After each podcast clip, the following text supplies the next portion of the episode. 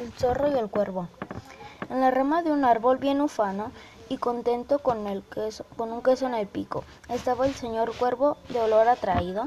Un zorro muy maestro le dijo estas palabras. A un poco más o un poco menos, tenga usted buenos días. Señor cuervo, mi dueño. Vaya que estáis donoso, mono lindo en extremo. Yo no gasto lisonjas y digo lo que siento que si tu belleza traza, responde el Corfeo. Juró a la diosa seres cientos testigos el cielo que tú serás el fénix de sus vastos imperios.